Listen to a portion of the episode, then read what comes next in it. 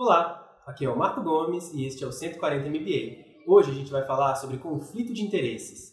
Fica aí que a gente já explora esse assunto.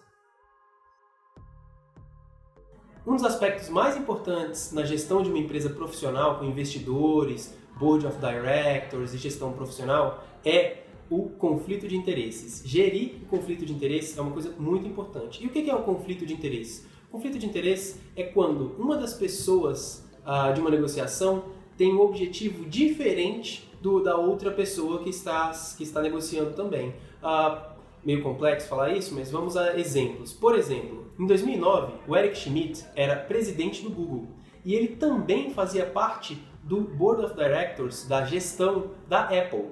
Só que isso gerava um conflito de interesses. Por quê? Porque o Google estava trabalhando cada vez mais forte no Android, estava desenvolvendo cada vez mais a sua plataforma mobile e ao mesmo tempo, em 2009, a Apple já tinha iPhone e já tinha seu trabalho com dispositivos móveis. Então isso gerava um conflito de interesses. E qual era o conflito de interesses? Era impossível o Eric Schmidt, que estava trabalhando no Google, que era presidente do Google, e tinha todo o interesse do mundo que o Google fosse para frente com a sua plataforma Android mobile, também tomasse as melhores decisões para a Apple crescer no meio mobile. É impossível isso acontecer. E é interessante pensar que para a gestão de empresas profissional nem se leva em conta a índole da pessoa. Ninguém tem dúvida, ninguém tinha dúvidas que o Eric Schmidt tinha uma melhor índole possível e era uma pessoa honesta e, e ia tomar as melhores decisões possíveis para para a gestão da empresa. Mas é porque é impossível, é, é, tecnicamente, humanamente impossível você não levar em consideração o Eric Schmidt, por exemplo, sentado no board do, da Apple,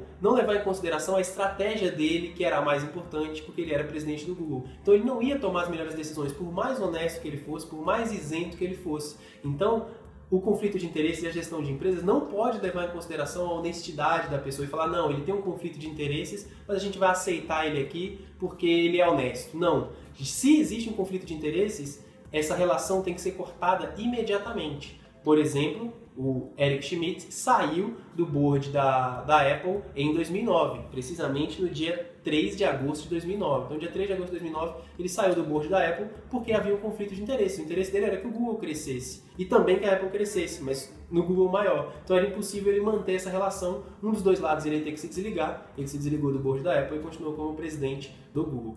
Então, é muito importante que a gente pense sempre nos conflitos de interesse. Um outro conflito de interesse que a gente vai enfrentar muito em breve por exemplo, é no caso das prisões privadas que devem ser implementadas, já estão começando a ser implementadas no Brasil e vão ser implementadas cada vez mais. Qual é o conflito de interesses aí? É muito interessante pensar em como as nossas lições de empreendedorismo podem nos ajudar a gerar uma sociedade melhor.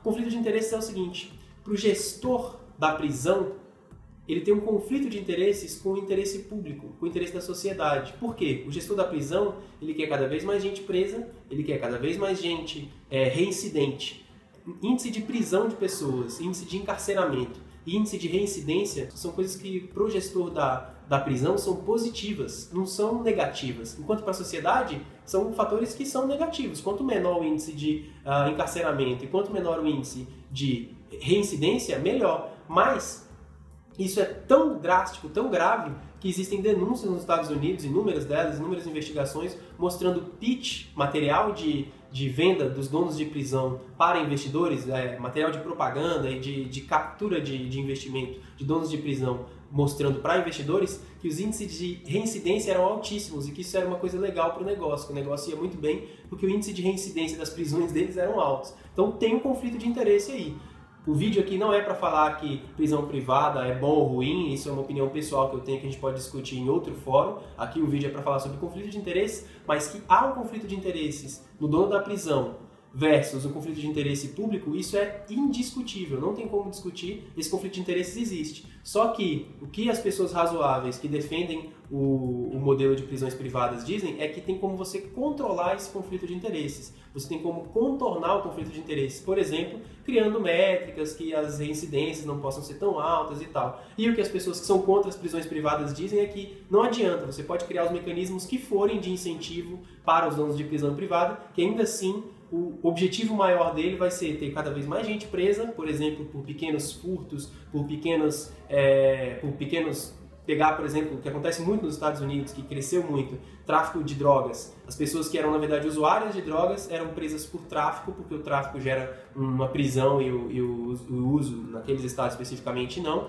Então, as pessoas que eram pegas com drogas, as prisões subornavam os juízes para que os juízes enquadrassem essas pessoas, em vez de como usuários, enquadrar elas como traficante. Isso é uma coisa que aconteceu nos Estados Unidos, que está aprovado, que tem processo, tem juiz condenado já por isso. E então as pessoas que são contra o, as prisões privadas dizem, ó, não adianta, você pode criar os modelos que forem que o conflito de interesses entre o dono da prisão e a sociedade é tão grande que não adianta, não tem mecanismo que consiga quebrar esse conflito de interesses. Já as pessoas que são a favor, não, elas vão dizer realmente, existe um conflito de interesses, mas esse conflito de interesses pode ser contornado com um mecanismo de controle desse conflito de interesses, e o mecanismo é esse, aquele, aquele outro, enfim, cada um vai expor ali seus, as suas sugestões de mecanismos para domar esse conflito de interesse. Então, o conflito de interesse é uma coisa muito importante. Você tem que pensar nisso, inclusive, quando você vai contratar gente, principalmente contratar, por exemplo, vendedor, executivos, gente que tem outras sociedades, por exemplo. É muito comum você contratar executivos que já passou por outras empresas e que tem sociedade com uma, com outra, com outra empresa, ou que é casado com uma pessoa de um, de um concorrente, etc